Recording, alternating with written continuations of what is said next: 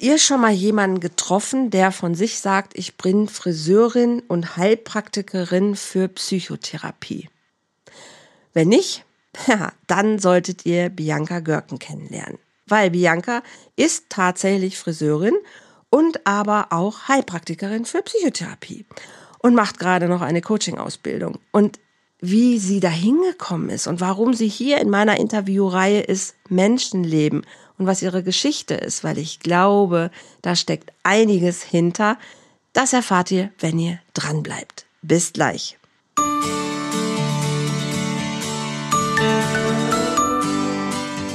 Volltreffer Herz, dein Podcast für die Liebe. Mein Name ist Andrea Holthaus und ich unterstütze Menschen auf dem Weg in ein erfülltes Leben voller Liebe.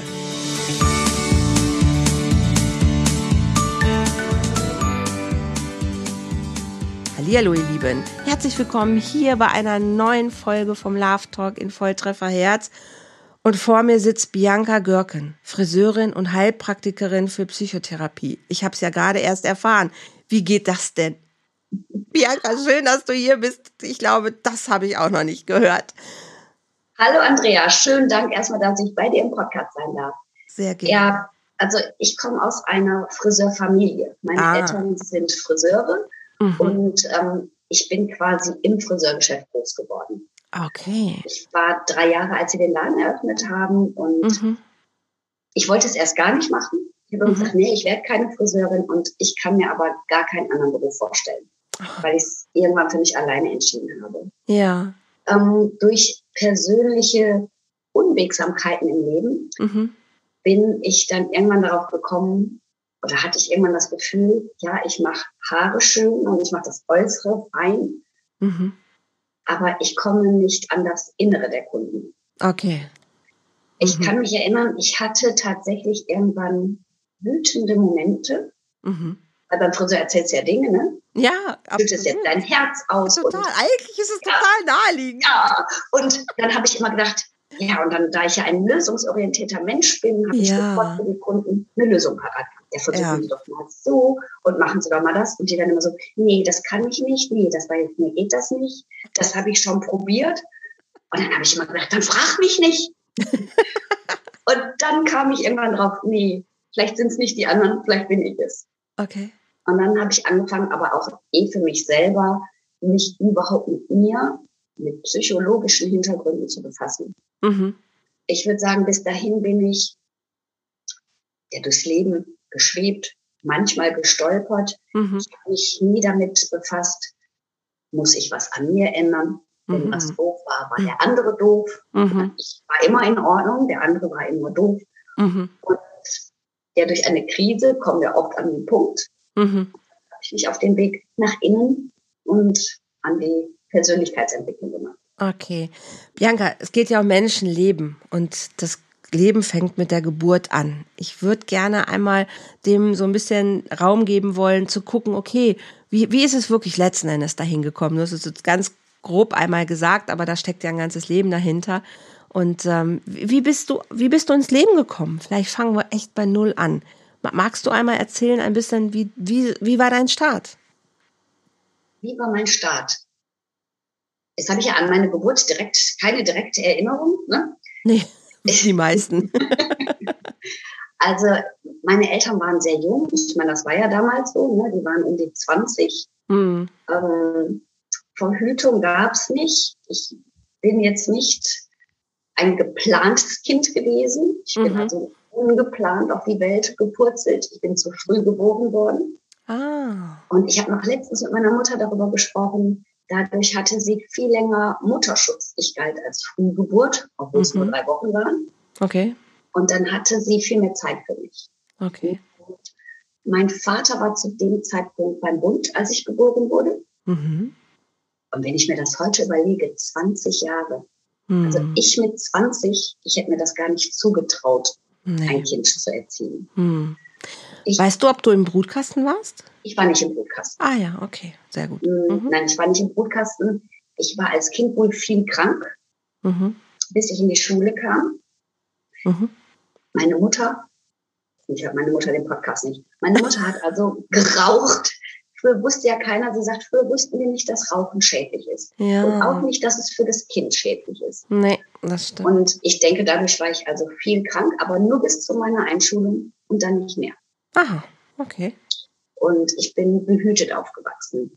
Mhm. Also wir wohnten mit meinen Großeltern in einem Mehrfamilienhaus. Mhm. Schön. Also ich hatte immer, immer das Familiengefüge. Ja, wir haben irgendeiner war Mittag, immer da. Ja, es war immer jemand da. Wir mhm. haben mittags immer zusammen gegessen. Mhm. Also ich hatte jetzt nie das Gefühl, trotz dem Laden, der ja viel Zeit einnahm, mhm. dass ich, dass man sich nicht um mich gekümmert hat. Also ich bin ja. sehr behütet aufgewachsen. War das bei euch auch so, dass der Laden unten war und ihr habt oben drüber gewohnt? Nee, früher nicht. Da war es ah, tatsächlich okay. anders. da war der Laden wirklich zwei Straßen weiter. Oder so, aber sehr. Ja, aber es war sehr nah. Ja, heute, sehr, genau. Heute ist es tatsächlich so, unten ist der Laden, in der ersten Etage wohnen meine Eltern und in der zweiten Etage wohne ich mit meinem Sohn. Tatsächlich, cool. ja. So kenne ich das. Ja, und es, ist, es hat aber ja auch Vorteile. Absolut. Also, ja, also ich habe ja dann meinen Sohn bekommen und ich habe mich aber von dem Vater meines Sohnes getrennt. Mhm. Und auch da, es war immer jemand da. Meine Eltern waren da, ich konnte aus dem Laden nach oben, wenn das Kind was hatte. Also mhm. ich empfinde das als, als ein Geschenk. Absolut, absolut. Ja. ja, man muss keine weiten Wege machen und so. Das ist ja wirklich, also gerade jetzt so in der, in der letzten Zeit merkt man ja erst, wie praktisch das teilweise wirklich ist, wenn man nicht unbedingt ständig irgendwo hinfahren muss oder in irgendwelchen öffentlichen Verkehrsmitteln sitzt oder weiß der Geier was. Also es hat alles Vor- und Nachteile. Ne? Es ist auch schön, wenn man nochmal einen Fahrtweg hat, schon mal ein bisschen abschalten kann. Ähm, wie es ist, ist es, glaube ich, einfach immer gut. Okay. Da bist du in die Schule gekommen. Da bin ich in die Schule gekommen. Und ich war, also ich fand, ähm, entweder fliegt mir was zu oder nicht. Mhm. Und wenn es mir nicht zuflog, habe ich auch nichts dafür gemacht. Okay. Ich habe Glück gehabt. Es hat immer funktioniert. also ich war keine fleißige Schülerin, wirklich nicht. Also mhm. ich bin zur Schule gegangen und habe das Beste draus gemacht. Ich hatte mhm. mehr, es sollte alles Spaß machen. Also ich hatte immer gerne Spaß in mhm. und am Leben. Schön. Ähm, es ist ganz lustig, weil dadurch, dass ich mich ja jetzt ganz anders reflektiere, ich würde mich heute als sehr leistungsorientierten Menschen bezeichnen. Okay. Sehr fleißig, auch oft diszipliniert.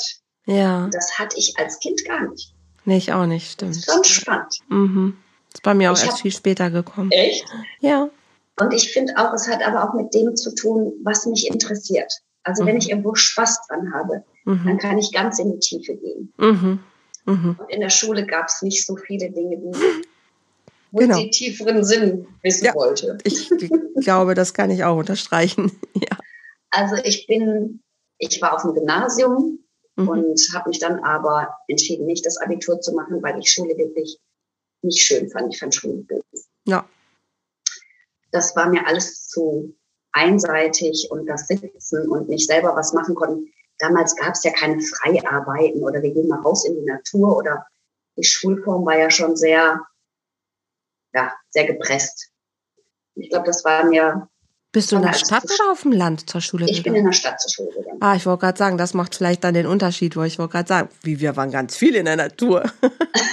also ich jetzt nicht draußen. so. Ja, das ist der und deshalb frage ich nach, weil ich glaube, dass der Unterschied tatsächlich zwischen Stadt äh, und Land war. Bei uns gab es alles draußen. Ne? Also es wurde alles ganz, ganz viel äh, draußen passierte, auch Unterricht draußen und ähm, aber ich war auf einem kleinen Dorf. Ja. Das ist ein Unterschied, definitiv. Ja, ja und dann, wie gesagt, dann habe ich aber das Gymnasium nach der 10 verlassen, mhm. weil ich gedacht habe, ich weiß ja, was ich werden möchte, warum soll ich jetzt noch Abitur machen? Da war klar, dass du Friseurin wirst. Da war klar, genau. Es war im, es war im Frühjahr, bevor die Schule zu Ende war. Also es war jetzt die Frage, entweder wiederhole ich die 10. Klasse nochmal mhm. oder die Lehrer waren dann so freundlich zu sagen, nee, wenn ich abgehe, dann würde ich aber das Schuljahr bestehen. Fand ich sehr nett. Okay. Und dann habe ich überlegt, was machst du? Und dann habe ich überlegt, was könntest du dir denn vorstellen? Und dann habe ich ähm, in den Osterferien habe ich hier im Laden mitgeholfen. Mhm. Das erste Mal mit dem Gedanken, ich arbeite dann vielleicht später hier mhm. Und hatte große Freude daran. Und dann mhm. hat gesagt, dann mache ich eine Ausbildung. Mhm. Und dann sagt mein Vater, ja, kannst du machen. Aber dann gehst du erstmal für ein halbes Jahr auf eine Friseurschule. Ich bin ein halbes Jahr von zu Hause weggegangen. Mhm. Ähm, was ich auch erst doof fand, weil ich ja immer Heimweh hatte. Ich war, ein, mhm. war immer ein Heimwehkind. Und ähm, ja, dann war ich ein halbes Jahr auf einer Friseurschule. Kennst du das? Ich sträube mich gerne erstmal so gegen neue Sachen und wenn ich die dann aber ausprobiert habe, finde ich die total toll und will dann nicht mehr weg. Kennst du das? Ich bin eher andersrum. Ich muss äh? immer alles, ja, ich bin so ein Ausprobierer. Her damit, erstmal ausprobieren. Okay. Liebe das, was Neues. Erstmal gucken. Mhm. Und dann probiere ich es aber aus und dann bin ich aber auch ganz begeistert. Okay. So, und dann hatte ich, dann hatte ich Heimweh und sagte mein Vater, also pass auf, du versuchst jetzt vier Wochen und wenn du die nach vier Wochen sagst, nee, ich will auf jeden Fall nach Hause, dann holen wir dich ab. Ich so, okay, so machen wir das. Mhm. Und wir sind von der Schule, das ist bei einem Friseur, das ist ein Friseurinternat in Süddeutschland. Und dann waren wir sonntags immer wandern. Mhm. Und wir kamen vom Wandern, meine vier Wochen waren um. Und da habe ich gedacht, so, dann rufst du jetzt mal zu Hause an und sagst, du möchtest abgeholt werden. Ach, okay. Damals gab es ja keine Handys. Nee. Ich musste also eine Telefonzelle suchen. Ja, genau. Ja. Und meine Eltern waren nicht zu Hause. Oh je. So, dann wurde ich meinen Wunsch des Abholens nicht los. Und dann war es gut und dann bin ich bis zum Schluss da geblieben. Na Gott sei Dank. Ja. Für irgendwas war es gut, genau. Ja. ja, und dann bin ich Super. halt in den Laden mit eingestiegen. Und okay. ähm, es ist natürlich eine Herausforderung, mit deinen eigenen Eltern zusammenzuarbeiten. Mhm. Ähm, das ist ja auch so ein Generationending. Der eine hat eine Idee, der andere findet sie doof. Und mhm. ähm, wir haben, wir haben aber immer einen Weg gefunden, das zu klären. Mhm. Also wir haben uns nie komplett zerstritten, aber hatten natürlich auch furchtbare Meinungsverschiedenheiten. Okay. Wie sich das gehört eigentlich ja auch. Ein Stück weit, ne? Ja. Aber es konnte immer alles angesprochen werden. Das ist gut. Das ist wichtig. Ja, schön. Und wie ging es dann weiter? Ja, und dann war ich dann Friseurin. War ich auch, also ich bin es, wie gesagt, bis heute. Ich glaube, es sind jetzt über 36 Jahre, die ich Friseurin bin. Wow. Und es gibt keinen Tag, wo ich sage, oh nee, ich habe jetzt keine Lust. Also den kenne ich nicht. Ach, das ist schön. Kenne ich nicht. Das ist doch toll. Genau. Und alles, was mir begegnet, sehe ich auch als Herausforderung. Wir haben also, wir haben meistens um die zehn Mitarbeiter. Mhm. Und es sind eigentlich immer Frauen, nur Frauen. Wir hatten nur einmal einen Mann. Mhm.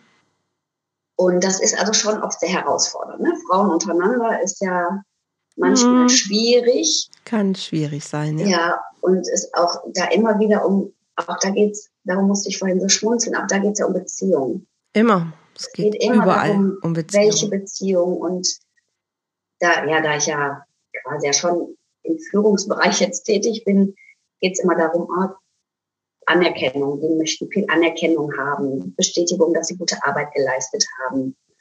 Also das merke ich wenn ich, wenn den Menschen wohlwollend begegnet wird, ist es immer so viel besser.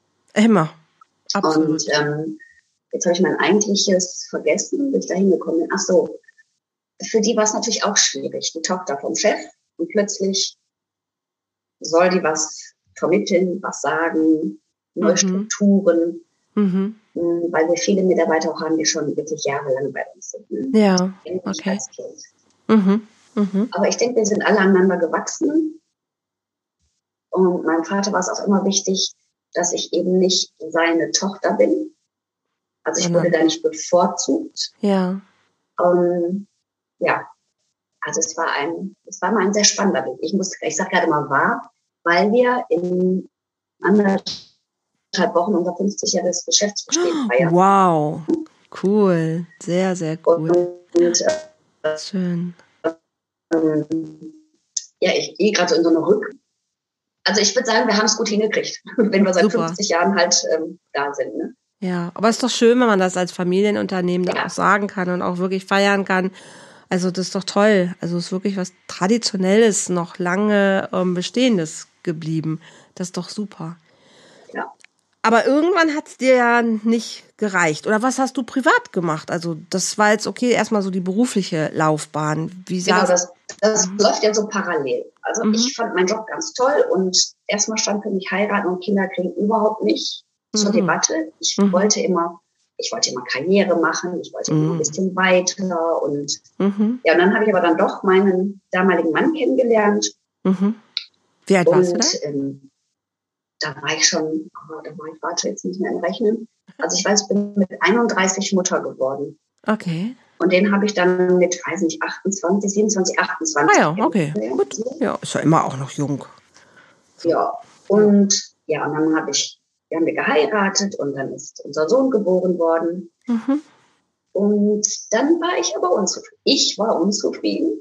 Mhm. Der Mann machte nicht so, wie ich das wollte. Ne, es sind ja immer die anderen, habe ich ja irgendwann dann festgestellt. Ja. Und ähm, ich hatte damals noch keine Ahnung von Wertesystemen und ähm, sich selbst hinterfragen, sich mal reflektieren, hatte ich nicht.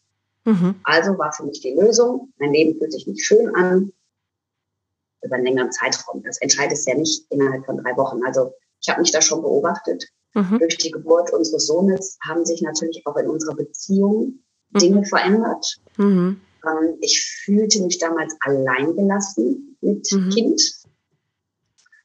Und ähm, das war eine sehr merkwürdige Zeit. Ich fühlte mich ja immer so, ich hatte ja immer noch diese Idee von Karrierefrau und möchte was erreichen. Ja. Und plötzlich fühlte ich mich, fühlte ich mich reduziert auf Hausfrau und Mutter. Oha, okay, ja. Also nicht ausgelastet, was dein, dein, dein Geist quasi anging.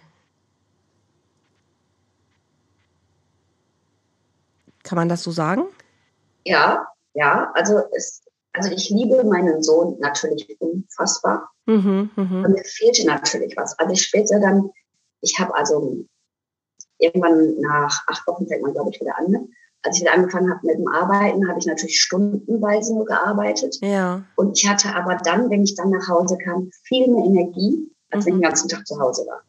Auch durch den Austausch wahrscheinlich mit den, mit den Menschen, ja. Ne? Also dir fehlte einfach dieser erwachsene Austausch und ähm, ja, manchen Menschen ja, ja. reicht es einfach nicht, nur eben dann zu Hause zu sein. Und manche gehen total darin auf und beides ist okay ja, es ist okay. Und ich habe dann auch für mich erkannt, ich möchte immer gerne was erschaffen. Eine Aha. Frisur ist ja ein Erschaffen. Mhm. Ähm, mhm. Ich möchte, ähm, ich möchte Menschen einen guten Moment schenken. Ich möchte mhm. dazu beitragen, dass sie sich gut und wohl fühlen. Mhm. Und das fehlt mir. Ich meine, klar, ich habe meinem Kind das Gefühl vermittelt, sich wohl mhm. und gut zu fühlen. Mhm. Aber da habe ich ja nun mal kein Feedback gekriegt. Ne? der hat ja nicht gesagt, oh, schöne Windel, Mama. ja, und also ich habe mich dann von meinem damaligen Mann getrennt. Oh, okay. Und ähm, ein, ein, wirklich dann so ein einfach so oder ist das? Äh, meinst du einfach so?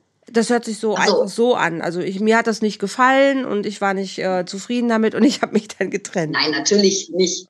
Nein, so natürlich nicht. Also mhm. es ging über einen längeren Zeitraum. Und mhm. ich habe auch angesprochen, was mich stört oder wo ich ähm, vielleicht Unterstützung mir wünschen würde. Mhm. Wir waren auch bei einer Therapeutin. Ah, okay.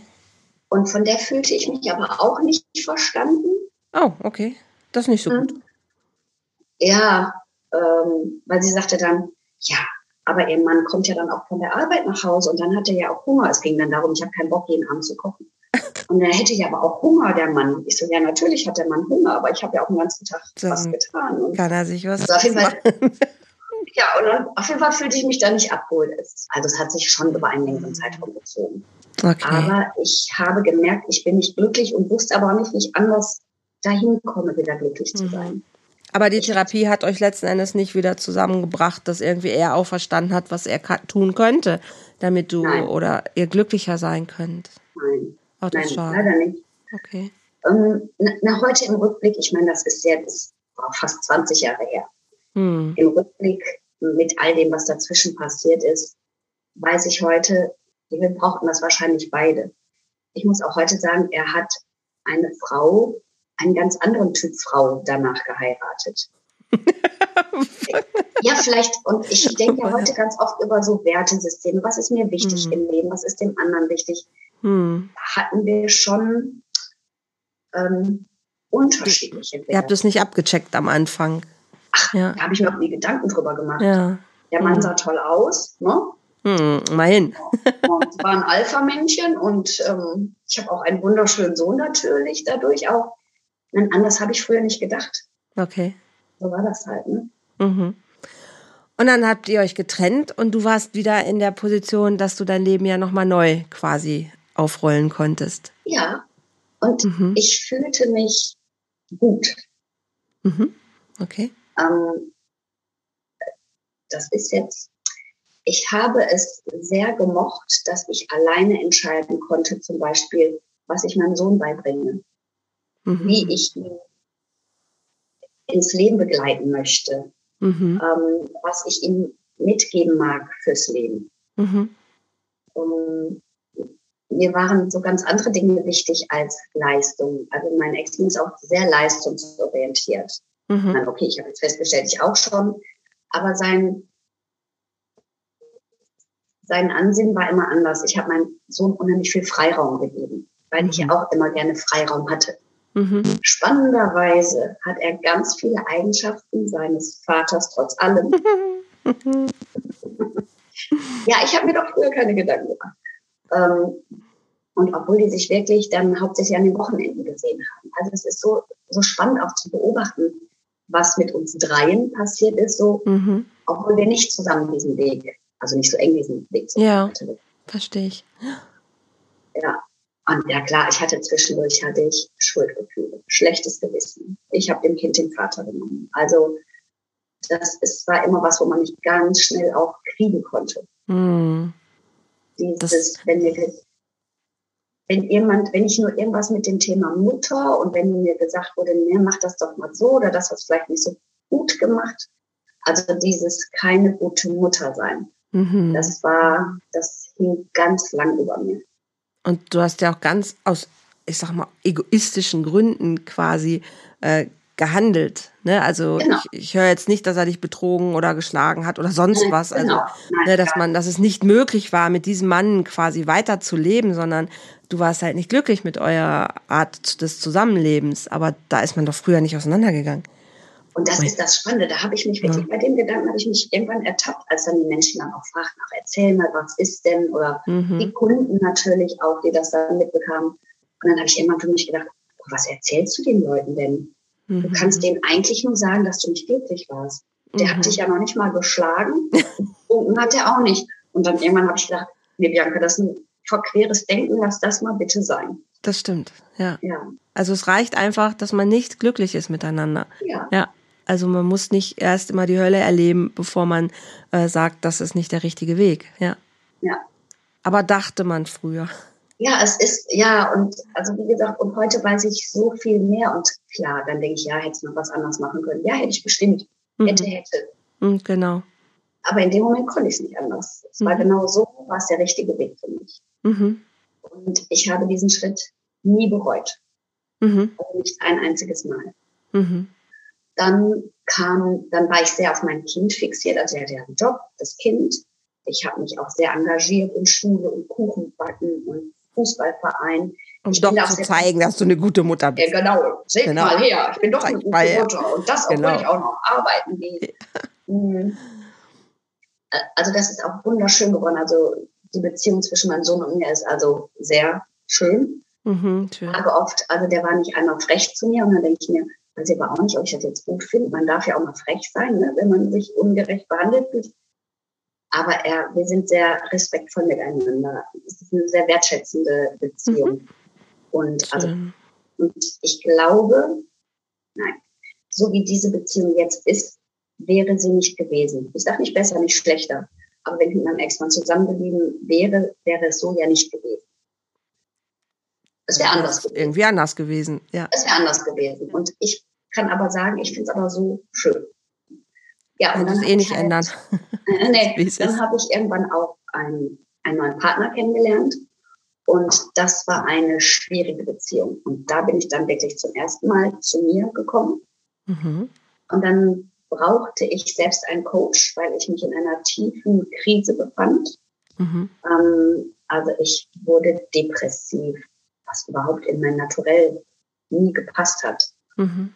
Ähm, ich wusste nicht mehr, was mich ausmacht. Ich hatte, ich hatte echt so meinen Halt verloren. Und mhm. da habe ich mir dann professionelle Hilfe gesucht. Und mhm. dann bin ich auf Persönlichkeitsentwicklung gekommen. Mhm. Dann bin ich auf die Psychologie gekommen. Mhm. Magst du ein bisschen noch über diese Beziehung erzählen?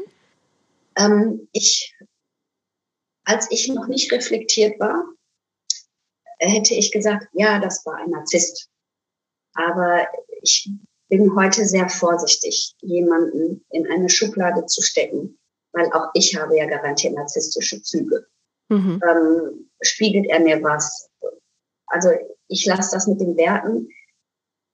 Ich hatte ein schlechtes Selbstwertgefühl und er traf mich auch immer mit diesem Muttersein. Also ich habe mein Kind nicht richtig erzogen und mhm. ähm, mach doch mal so und versuch doch mal das. Und ich wollte ja jetzt endlich eine Beziehung hinkriegen. Mhm. Ich wollte jetzt mal zeigen, dass ich auch Beziehung kann mhm. mit einem Mann. Mhm. Und habe da sehr viel von mir aufgegeben. Ich habe es oh, okay. zugelassen. Mhm. Und es war, und dann war so on-off. Wenn ich was okay. nicht gemacht hatte, wurde ich dann verlassen. Wenn ich mhm. wieder fein verhalten habe. Mir waren aber die Mechanismen dahinter gar nicht bekannt. Okay. Ich kannte das nicht. Ne? Mhm. Weil ich immer Menschen in meinem Leben hatte, die mich unterstützt haben, die gesagt haben, ja, mach das mal und mhm. probier doch mal aus.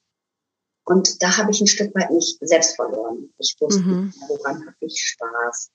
Wer bin ich überhaupt? Wofür mhm. bin ich hier?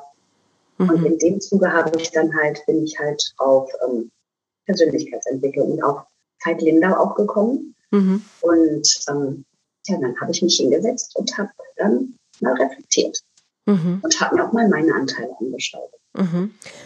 War das so die Krise, wo du sagst, das war so bis jetzt so die schwerste Krise in deinem Leben? Das war die schwerste. Mhm. Was hat dich trotzdem immer wieder hinführen lassen zu den Menschen? Ich mag Menschen. Ich mag Menschen überhaupt. Und nur weil ich mit diesem einen Menschen so Probleme hatte oder so ins Straucheln gekommen bin, da kann ja, können ja andere Menschen nichts für. Nee, ich meinte in der Beziehung. Also weißt du, was dich hat dann immer wieder hingehen lassen zu ihm, weil du sagst, ihr habt so diesen On-Off-Status ja gehabt und was genau war es aber, was dich dann doch immer wieder hingezogen hat? Ich wollte wertgeschätzt und anerkannt werden. Und das hatte der doch bitte zu erfüllen. Ah, okay. Also immer, ich wollte, ich wollte immer gemocht werden. Es war mir, mhm. mir immer wichtig, gemocht zu werden. Mhm. Wenn ich mhm. was schön gemacht habe, wollte ich Lob und ich wollte anerkennen. Es ist mein Selbstwert mhm. gewesen, was mir da mhm. schon gefehlt hat. Mhm.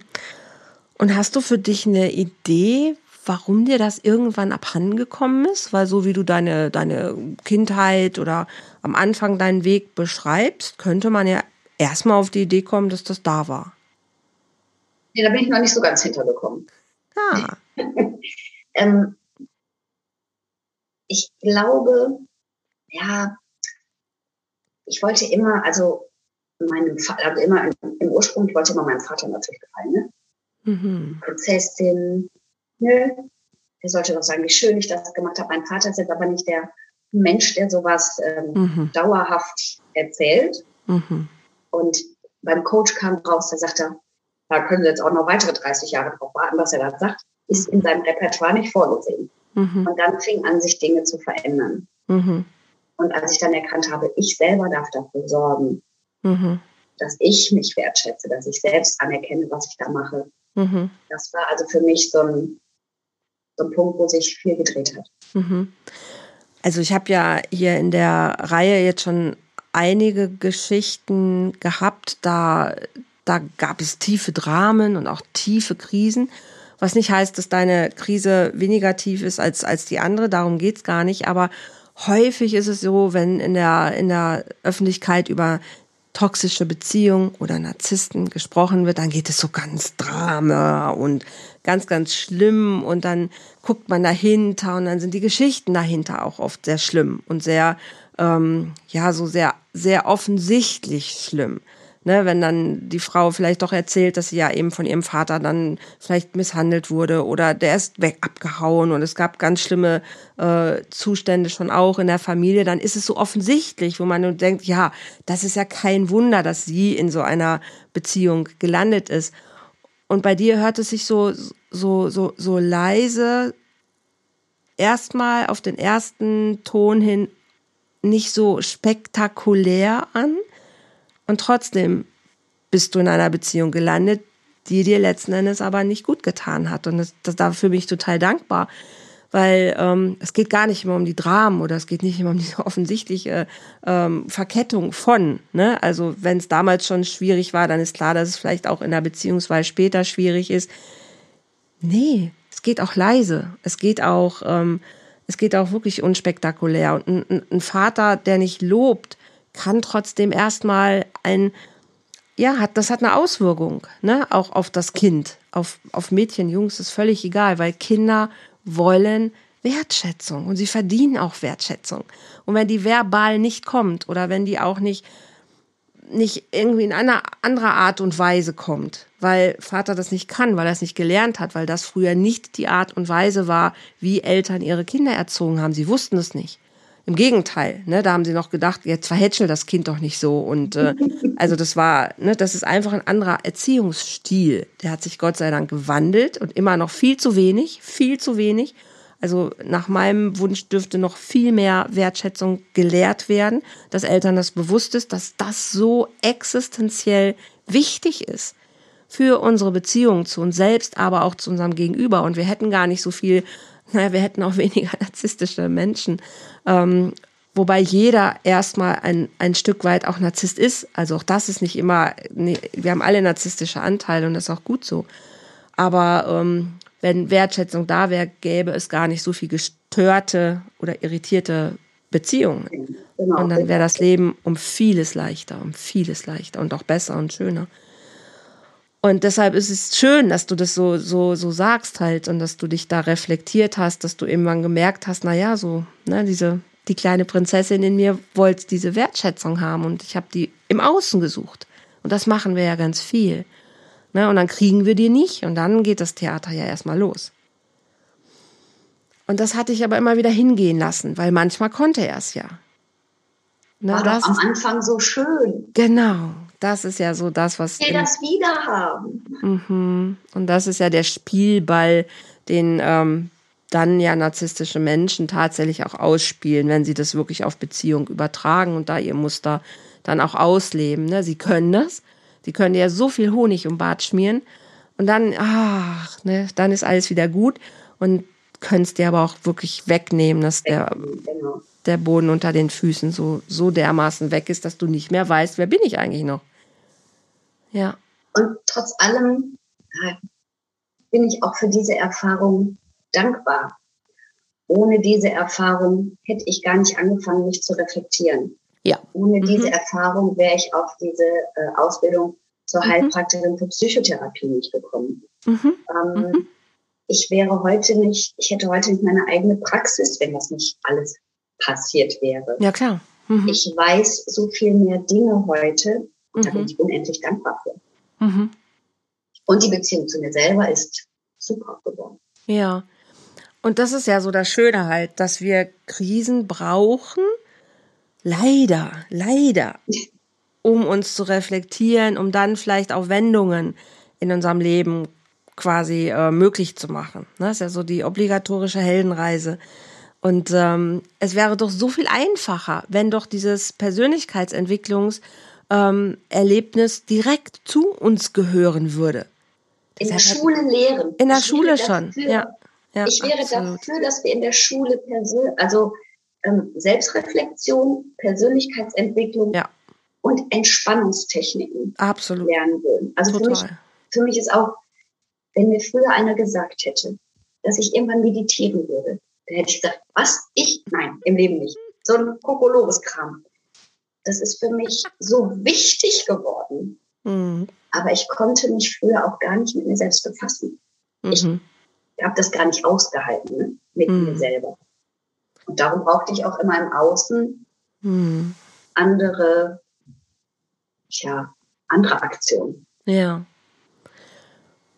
Ist ja auch nichts, ähm, was, was du erlebt hast. Ne? In deiner Familie wurde gearbeitet, es ging um den Laden, es ging um das Aufrechterhalten eurer Existenz, dafür musste was getan werden, dann ging es um, um Familie, aber das deine Mutter sich mal hingesetzt hat und wobei das stimmt auch nicht. Also wenn ich äh, überlege, früher sind meine Eltern zum Beispiel, die sind dann in die Kirche gegangen ne, und haben dann gebetet und waren dann im Gebet mit sich selbst ja auch oder waren im Gespräch mit dem Pastor. Ich komme aus einer, einer sehr religiösen Familie.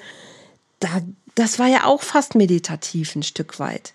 Aber es hatte nicht nach außen diesen Charakter, wie wir jetzt, wenn wir sagen, ich meditiere heute, dann ist das was anderes als ähm, meine Eltern früher gemacht haben. Und trotzdem ist es auch, ich gehe in mein eigenes Gebet, ne, wie ich mir mein kleines Universum erkläre, wie auch immer. Also so viel anders war es gar nicht. Aber es ist ganz anders äh, wahrgenommen worden und auch anders eingesetzt worden. Ne? Also nicht in dem, ich halt jetzt inne, inne schau und gucke, was bei mir wirklich los ist und ziehe dann daraus mein Resümee im Wissen von, aha, wie gehe ich jetzt weiter vor. Und trotzdem war es, glaube ich, häufig so. Also auch damals haben Menschen in, in Form von Gebet oder sie haben sich getroffen, irgendwie in einer Frauenschar und haben über ihre Pro Probleme geredet. War das eigentlich auch wie eine Ersatztherapie? Das hat auf dem Dorf, war das so tatsächlich. Ich weiß nicht, ich, ob das in der Stadt anders war. Ich überlege gerade, ich folge gerade deinen Worten. Also ich weiß, mein Vater hat zur Entspannung, zum Ausgleich immer Sport gemacht. Mhm. Da sind wir aber auch wieder beim Thema Leistung. Ne? Mhm. Also da auch, da ging es. Meine Mutter hatte meine Mutter hatte diese Mädelstruppe nicht. Die war mehr mit ihren Schwestern, mit ihrer Mutter. Ah, okay. Und mhm. Mm, ich glaube, es ist auch einfach so gewesen für, nee, man spricht auch nicht so über das, was man so innerlich hat. Also es wurde ja über Gefühle doch nicht gesprochen. Mhm. Also da kann ich mich nicht erinnern. Also spannenderweise, seit ich meine Ausbildung gemacht habe, seit ich auch meine Eltern zwinge. also unsere Gespräche haben sich auch jetzt verändert. Ja. Alle offener miteinander. Nee, das mhm, gefällt mhm. mir jetzt nicht oder nee, das mhm. möchte ich jetzt nicht machen. Das hat sich mhm. früher keiner getraut. Also das stimmt. Mutter das war auch in ihrer Rolle als Mutter. Ja, da bist du recht. Frau. Mhm. Und die hat halt gemacht. Und dann sage ich, mhm. Mama, wenn du keine Lust hast, jetzt Mittagessen zu machen, dann sag es doch. Mhm. aber ich muss ja kochen. Das wäre keine Option gewesen. Ja, oder ich muss ja auch essen und dann koche ich ja eh gerade. Ja, das. Und auch sie traut sich mhm. mittlerweile zu sagen, ich habe heute keinen Bock. Und das ja. finde ich großartig. Absolut. Gab es früher nicht. Ne? Ja. Oh, ich glaube, da machen wir ganz viele Fässer auf. Also die Erlaubnis von, wenn ich ja nur zu Hause bin und meine Mutter hat zum Beispiel nicht gearbeitet, sondern sie hat meinen Vater versorgt und ähm, Vater hat das Geld nach Hause gebracht und sie hat sich um die Kinder gekümmert. Das war ihr Job sozusagen. Ja. Aber dann hätte sie nicht sagen können, mittags, ich mache kein Essen. das wäre nicht gegangen, ne? Das gab es tatsächlich manchmal, weil sie war auch sehr, eine, also sie war sehr in der Öffentlichkeit, weil sie auch im Pfarrgemeinderat und in der Frauengemeinschaft, so hieß das damals auf dem Dorf, da äh, erste Vorsitzende war. Und da gab es dann immer äh, Konferenzen und Meetings und Ausschüsse, so würde man es ja heute nennen. Die haben oftmals zwar abends stattgefunden, aber tagsüber gab es dann in der Schule irgendwelche Sachen, wo sie dann auch aktiv war. Also sie hat ein sehr aktives Gemeindeleben mitgestaltet und dann war sie manchmal mittags nicht zu Hause. Und dann weiß ich, hat sie aber vorbereitet und dann kam ich aus der Schule und habe unserem Papa schnell das da warm gemacht und hingestellt oder wir haben dann zusammen das gegessen. Aber das war aus einer anderen Position heraus, als zu sagen, ich habe heute keine Lust, das zu machen. Ne? Dann gab es halt einen triftigen Grund und der ja. war natürlich auch nachvollziehbar. Aber ich glaube, dieses, ich hatte keine Lust, das, also nee, ich glaube, das wäre, also zumindest in meiner Familie gar nicht denkbar gewesen. Und bei meiner Oma noch schlimmer. Also noch schlimmer. Und ich denke, dass eben, das ist von Generation zu Generation. Und ja. die Oma hätte sich das erst recht nicht getraut. Also gar nicht. Nee, so. da hätte es auch richtig Das schleppen wir gegeben. ja auch noch mit. Ja, absolut. Eltern und Großeltern und Urgroßeltern. Absolut. Oder ja. mir war auch nicht bewusst, dass wir genau diese Dinge ja auch noch in uns haben. Mhm. Mein Opa, der halt im Krieg war, der Ängste hatte, ne? Mhm. Und die der natürlich auch mit in die Familie getragen hat. Mhm. Also da ist ja schon viel los. Also, und das ist das Schöne, ich bin heute so viel sanfter auch mit anderen Menschen. Mhm. So, und also ich bin glücklich und dankbar, dass ich diesen Weg gehen durfte. Mhm. Haben das Menschen in deinem Umfeld mitbekommen, deine Veränderung dann an der Stelle, als du mit dem Mann zusammen warst? Ja. Ähm, mhm. Meine Mutter hat mich sogar darauf angesprochen, weil sie auch irgendwann einen lautstarken Streit mitbekam und ja. diese Lautstärke wird bei uns einfach nicht besprochen. Okay. Und dann hat sie mir hinterher gesagt, ich wollte kommen und wollte dich eigentlich retten, aber sagte, ich weiß nicht, bist ja auch erwachsen und ob ich das machen darf. Also Sie ah, hatte da sehr viel, sie wusste auch nicht, wie sie reagieren sollte. Ja. Und auch sehr enge Mitarbeiter, mit denen ich lange zusammenarbeite, die haben gesagt, dass ich mich auch verändert habe. Und, mhm. Aber man hört, also nee, nicht man, ich, ich habe da aber nicht hingehört, weil ich hatte ja auch keine Idee, da rauszukommen. Okay. Ich wollte ihn ja trotzdem behalten. Es gab ja. auch schöne Momente. Ja, klar. Und dein Sohn, was hat der mit, also war der da und hat irgendwann Der gesagt, war da und ähm, dann sind halt auch ein paar Dinge passiert, wo ich heute immer noch ein schlechtes Gewissen habe, weil ich da wirklich zweimal verkehrt, nee, verkehrt nicht, gegen, mein, gegen meine inneren Werte gehandelt habe. Mhm. Also der ist heute 21, mein Sohn, und der sagt, mhm. nee Mama, es war schon alles okay. Ich habe ihn da auch möglichst rausgehalten. Also das habe ich irgendwie geschafft. Ich habe mir dann nicht reinreden lassen, ich habe mir auch Zeiten. Mhm. Ich meine, wenn ich ja viel, nicht viel verhalten hatte, gab es mhm. auch dann keinen Kontakt mehr. Also war ich ja wieder mit meinem Sohn sehr eng. Also wir haben auch da sehr mhm. viel zusammen gemacht. Mhm. Nö. Also den konnte ich da raushalten. Wann, wann war der Punkt erreicht, wo du gesagt hast, so jetzt, jetzt muss was passieren? Ja. Ich habe ja, wenn das so weitergeht, so kann es ja nicht mehr leben. Und dann hat sich das ja mit dem Therapeuten entwickelt. Mhm. Und dann, ja, dann habe ich mich auf den Weg gemacht und ähm, hatte dann die Kraft, diese Beziehung auch zu beenden. Ah, okay. Also beziehungsweise, nein, das war anders. Er sagte dann mal wieder, jetzt ist Schluss. Und dann habe ich gedacht, so, und heute lassen wir das so. Also es war für mich meine Entscheidung. Okay. Und als er dann wieder anwandelte, dann habe ich dann, dann konnte ich endlich nicht mehr darauf reagieren und konnte es stehen lassen. Mhm. Und was hatte dir geholfen, schon in dem Moment dann diese Entscheidung treffen zu können? Weil das ist ja der Moment, an dem so viele dann auch immer wieder straucheln. Ich habe einfach gemerkt, ja, ich habe, wie war das denn? Ach so, es war ein ganz elementarer Punkt. Ich habe mich dann angemeldet für die Ausbildung zur Heilpraktikerin für Psychotherapie. Mhm. Und da habe ich das erstmal wieder eigene Schritte gemacht. Da habe ich erkannt, das ist etwas, was mir gefällt. Aha. Und dann musste ich für die Anmeldung zur Prüfung musste ich einen Lebenslauf schreiben.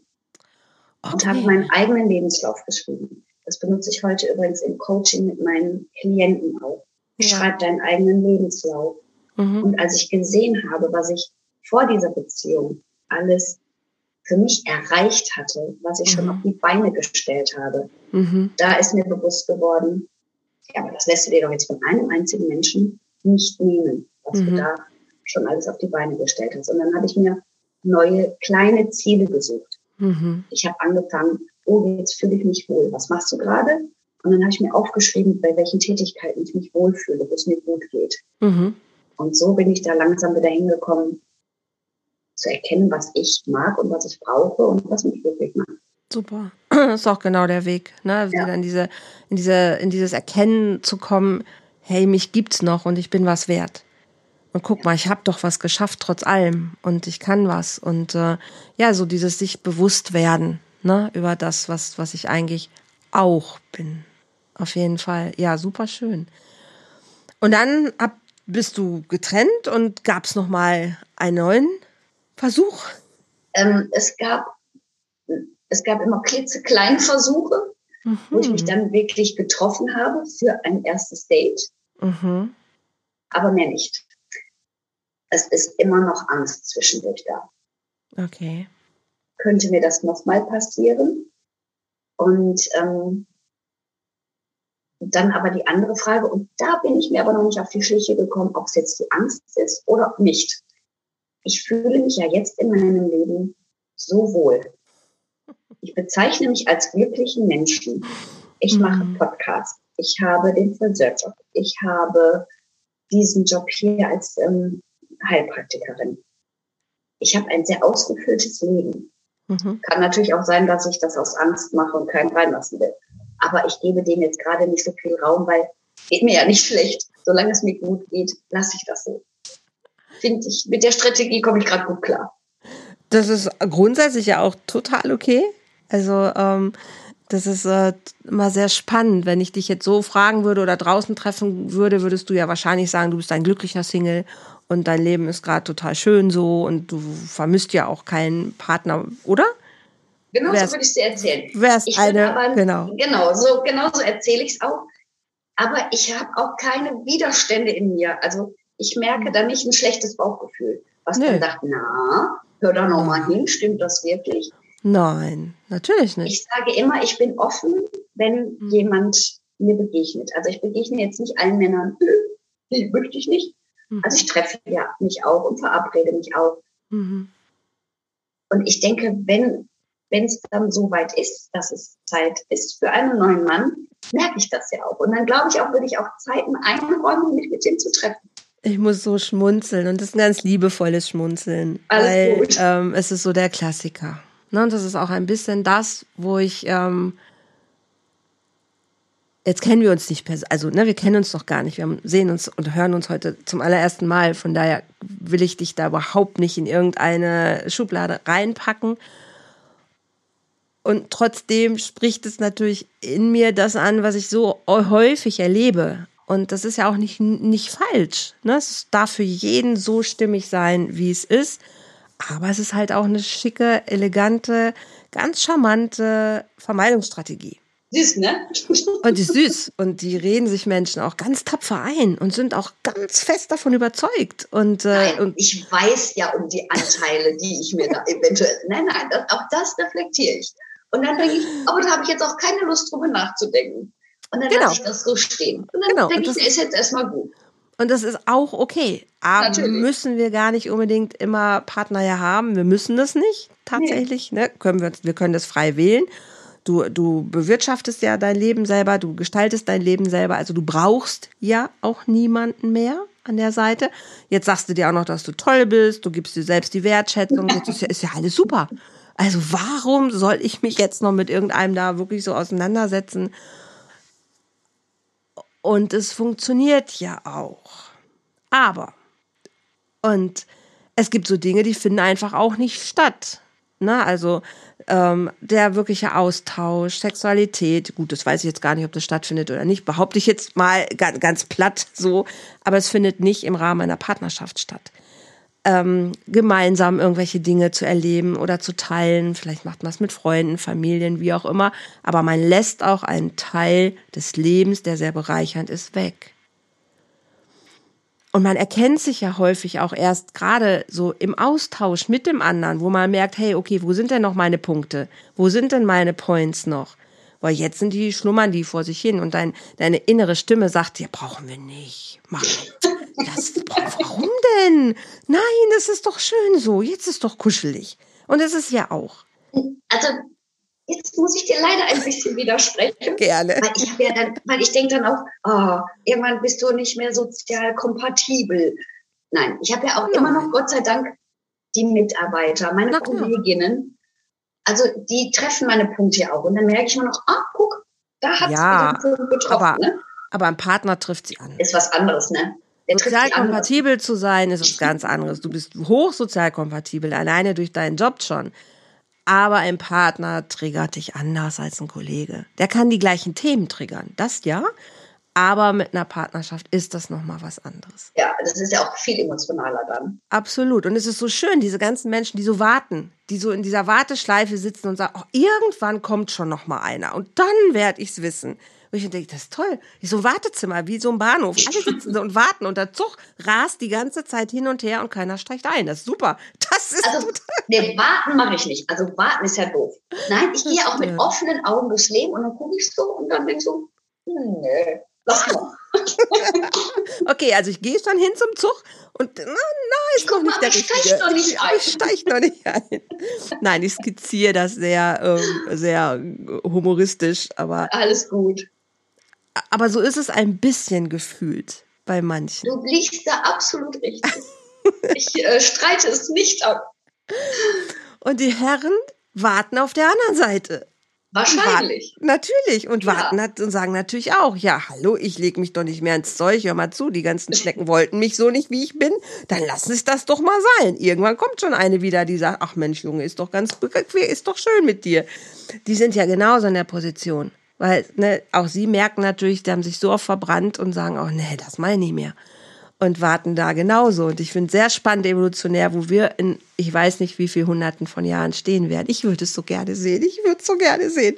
Wir gucken, und vielleicht können wir von oben runter vielleicht. oder von oben hoch. Man weiß ja nicht, wo, wie wir drauf gucken können. Man, man weiß es nicht. Und und manchmal ist es auch so, du gehst auf irgendeine Party und da steht da und bam, und dann sagst du, wow, und dann kannst du dich dem nicht mehr entziehen. Und ähm, ich wünsche es dir. Danke. Ich Danke, wünsche es dir auf jeden Fall. Bianca, vielen lieben Dank. Also das war ähm, sehr, sehr spannend auch. Und äh, ich sage ja immer, jede Lebensgeschichte hat irgendwie seine Höhen und Tiefen und äh, seine Points of Return, wo man merkt, hey, hier kann ich so nicht weitermachen, hier darf ich was verändern. Und das hast du gemacht. Und du sagst, im Moment geht's dir richtig gut. Du machst was, du bist wohl mit deiner deiner Entscheidung und das ist letzten Endes auch das. Du sagst, du bist glücklich gerade und darum geht's ja auch. Das ist auch super. Du machst auch Coaching, habe ich gerade ja, gehört. So, genau. du hast eine Webseite, du machst auch einen Podcast mit deiner Freundin zusammen, hast du gerade erzählt. Ein ja. Wohlfühl-Podcast für Achtsamkeit und Beauty für Mädchen über 29. Super schön. Hat der einen Namen? Wie heißt der, euer Podcast? Der heißt Das ist deine Zeit. Das ist deine Zeit, genau, hattest du auch vorhin gesagt. Den, den kann ich gerne, wenn du mir den Link schickst dazu, äh, kann ich den auch gerne mit hier in den Show Notes verlinken. Deine Webseite würde ich auch mit hier drunter packen. Danke. Was sind, was sind deine zielkunden? Also was sind für Menschen, wo du sagst, denen helfe ich gerne weiter? Wer darf dazu Im Moment sind es Menschen in einer Krise. Mhm. Ähm, mit dem Thema Selbstwert natürlich. Mhm. Mhm. Du ziehst ja auch, denke ich, ich denke, die habe ich halt auch angezogen, mhm. weil das ja auch ein Bereich ist, wo ich weiterhelfen kann. Mhm. Und ähm, durch die ganzen Dinge, die jetzt gerade passieren, also ich habe viele junge Menschen gerade hier, die ein Studium angefangen haben, mhm. ähm, im Zuge mit Corona halt oh ja. da jetzt straucheln, nicht weiterkommen. Mhm. Und ähm, ich denke, dass auch viele Menschen durch die ganzen Dinge, die jetzt um uns herum passieren, traumatisiert werden. Darum Definitiv. habe ich die Idee, auch eine hm, traumatherapeutische Ausbildung zu machen, weil ich glaube, mit dem, was ich bis jetzt kann, mhm. kann ich schon viel bewegen, begleiten. Mhm. mhm. Aber ich glaube, mir fehlt halt ein Stückchen dazu. Ja. Um dann wirklich die traumatisierten Menschen ja. optimaler noch begleiten zu können. Ja super. Also ich kann, wie gesagt, ich kann immer meine ganz liebe Kollegin Verena König empfehlen, die äh, gerade auch eine ganz tolle Traumatherapie anbietet, also die Ausbildung dahin. Wir haben damals auch beide die gleiche Ausbildung genossen beim gleichen Anbieter und das, also die ist wirklich toll, wenn du da auf der Suche bist, super gerne. Es werden immer mehr traumatisierte Menschen gerade auch in unser Land kommen, in viele andere Länder auch. Also das Thema Trauma wird uns auch jetzt nochmal ne, mit der Flutkatastrophe, ich glaube, das ist gerade so in aller Munde wie, glaube ich, schon lange nicht mehr. Corona traumatisiert uns sowieso auf die eine oder andere Weise sehr.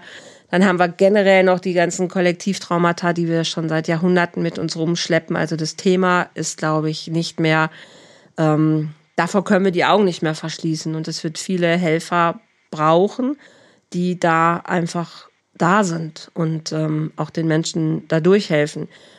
Und ich bin immer Fan davon, eine solide Ausbildung zu haben. Mhm, ne? Das, was ich in, äh, in den Jahren meiner Ausbildung gelernt habe, ist nicht nur das Verstehen, sondern es sind natürlich auch die ganzen Skills und das Training und auch die eigene Psychohygiene. Wie gehe ich damit um, wenn ich mit Menschen arbeite und ähm, ich muss meinen Prozess sehr gut kennen, ne? weil auch natürlich andere Menschen mich auch triggern können oder eben ich, ich in Übertragungen komme und wenn ich sage immer, es ist so einer, ich habe ja auch noch eine klassische Supervisorenausbildung gemacht und damals hat mein Dozent immer gesagt, eine Hand für dich, eine für den anderen und wurschtel nicht in anderen Prozessen rum, wenn deiner nicht sauber ist.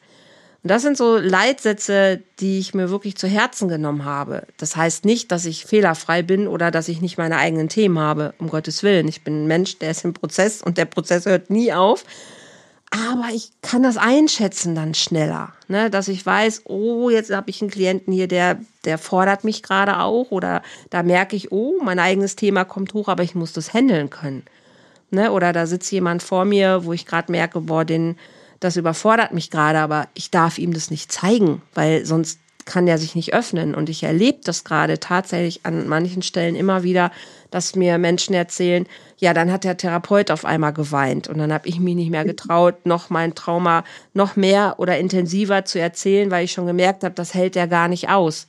Und dann sage ich immer, oh nein, ne, also viele gute Menschen da draußen machen tolle Arbeit. Und ich glaube, wir brauchen da auch noch mehr Unterstützung, auch für Helfer, dass die einfach auch immer besser geschult sind und unterstützt werden. Und nicht jeder kann jeden Job machen ohne eine fundierte Ausbildung. Das heißt nicht, dass jeder nicht gut was leisten kann und Menschen geben kann. Das sage ich nicht. Aber bei Trauma ist es mir wichtig, ich muss wissen, was ich da tue. Sonst. Das ist so sensibel und genau. Ja.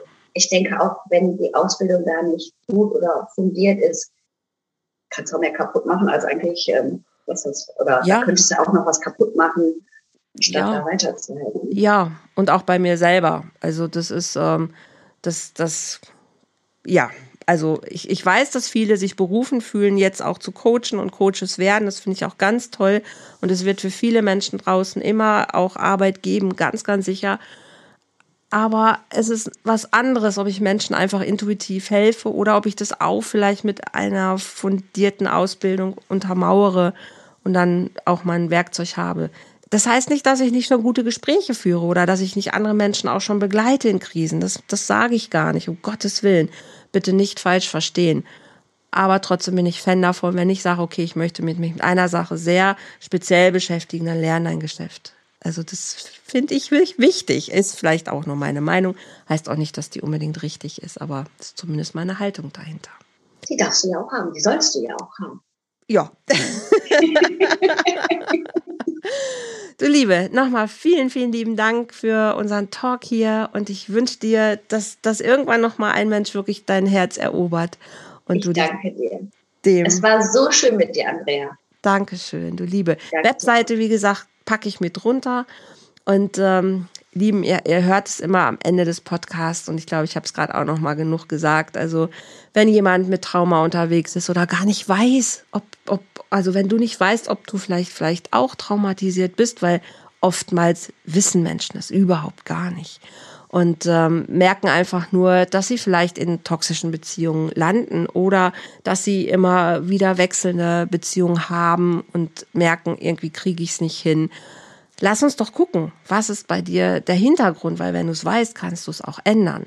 Und äh, wenn du sagst, ich weiß schon ein bisschen um meine Themen, aber ich weiß nicht, wie ich sie loswerde, dann lade ich dich super herzlich gerne ein, mit mir einfach ein kostenloses Gespräch zu führen, damit wir gucken können, hey, was ist vielleicht bei dir im Hintergrund los und wie kannst du es ändern? Und dann mache ich dir auch ein dafür passendes Angebot von Herzen gerne. Schreib mich an, ruf mich an, findest du alles auf meiner Webseite, alles hier drunter verlinkt. Ich sage für heute vielen lieben Dank fürs Zuhören. Freue mich auf den nächsten Talk. Es geht noch ein bisschen weiter hier mit der Reise Menschen leben und ich bin, äh, ich finde super. Ich mag das total gern, Menschen zu hören, was ihre Lebensgeschichte ist und auch so mit deiner Bianca. Vielen, vielen lieben Dank. Hast du noch einen Tipp für die Menschen da draußen, Bianca? Dein Schlusswort. Ein Schlusswort. Ja, habe ich nimm nicht alles so ernst und vor allem nicht gegen dich. Das lassen wir einfach so stehen. Vielen, vielen Dank. Danke dir, Andrea.